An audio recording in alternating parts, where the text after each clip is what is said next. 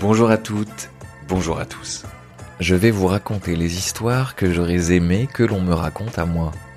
Les contes manquants dans les livres de mon enfance, des poèmes rêvés et écrits par l'adulte que je suis devenu. Cette série n'a pour autre but que de vous divertir. Ces histoires sont remplies de mes questionnements, de mes envies et de tous les mots que j'aime. Elles sont pour la plupart écrites dans une forme orale de l'alexandrin et traitent de thématiques sensibles. Je rajoute un glossaire en description que je conseille à tous d'aller lire avant la suite de l'écoute.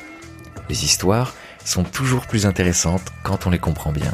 Je suis Thomas Villani et vous allez écouter tous les mots que j'aime. Merci d'être là et bonne écoute.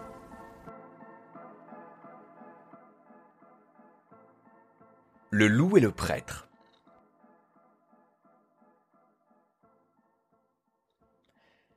Un loup, quittant sa meute lors d'une nuit d'été, marchait vers un ruisseau pour s'y désaltérer. Les étoiles, en silence, veillaient sur le tableau du chaud panorama bleuté des hauts plateaux.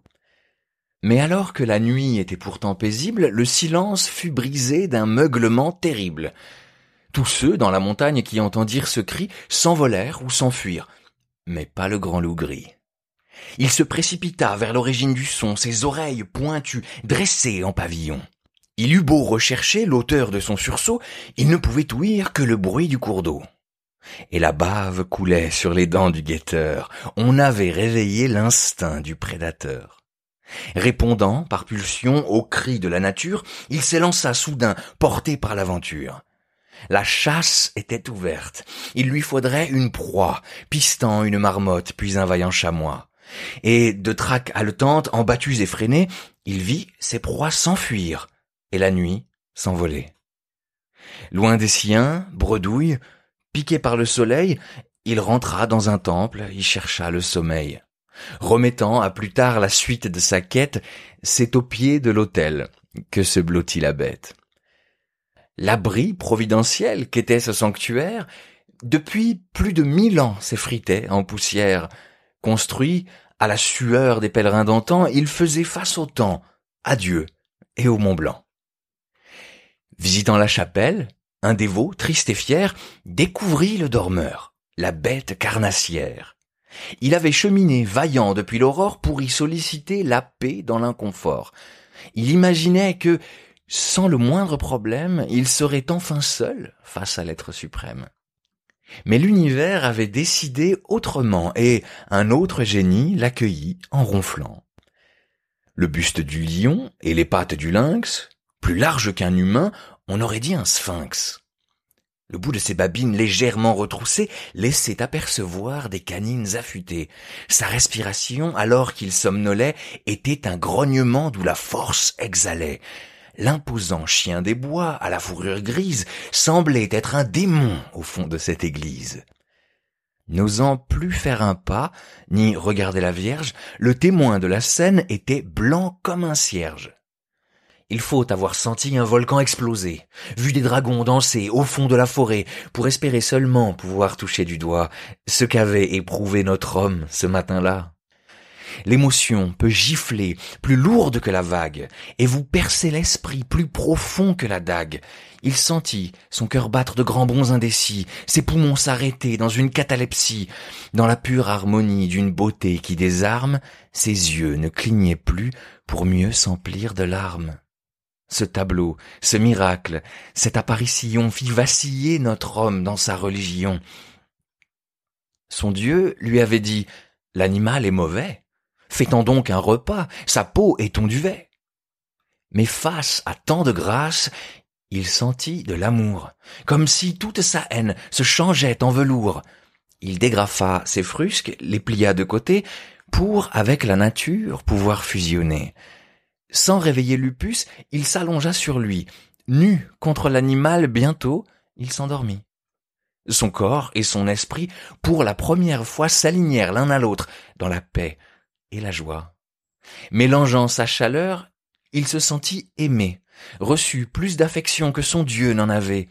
Jouissant dans l'abandon, il fit des rêves sublimes, enchanteurs et suaves dans le fond des abîmes, glissant sur de la peau huileuse et transpirante, se baignant dans le poil plein d'odeurs enivrantes, découvrant qu'on n'est rien tant qu'on n'a pas goûté au plaisir que nos sens peuvent nous procurer.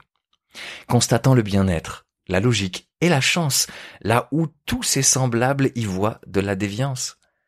Mais la béatitude de ce petit sommeil ne valut pas la peine éprouvée au réveil.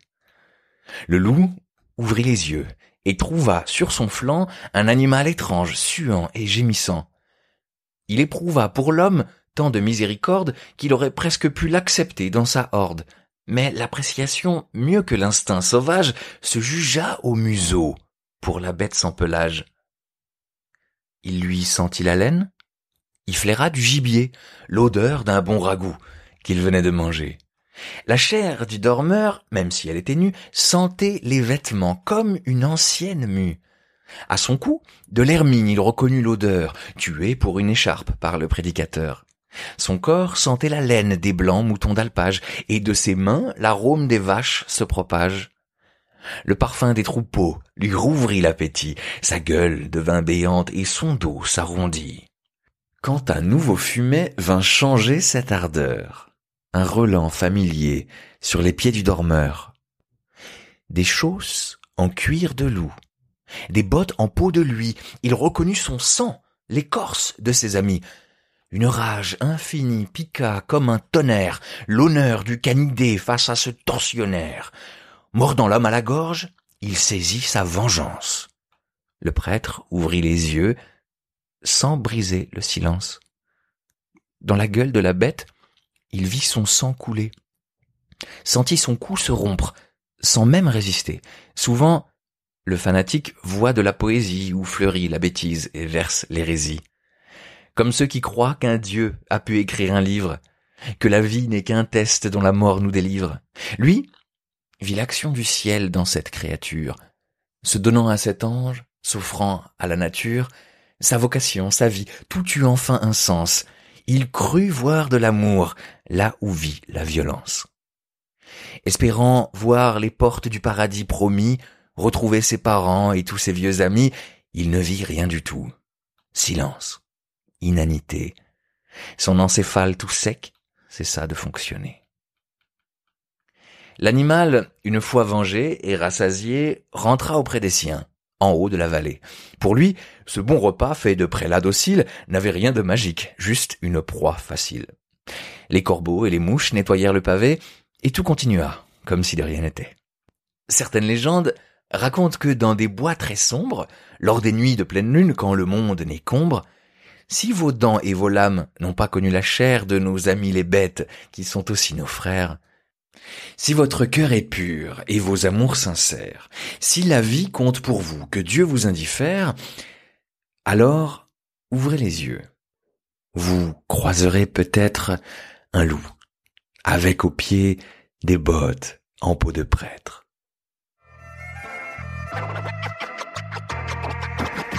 Merci d'avoir écouté tous ces mots que j'aime.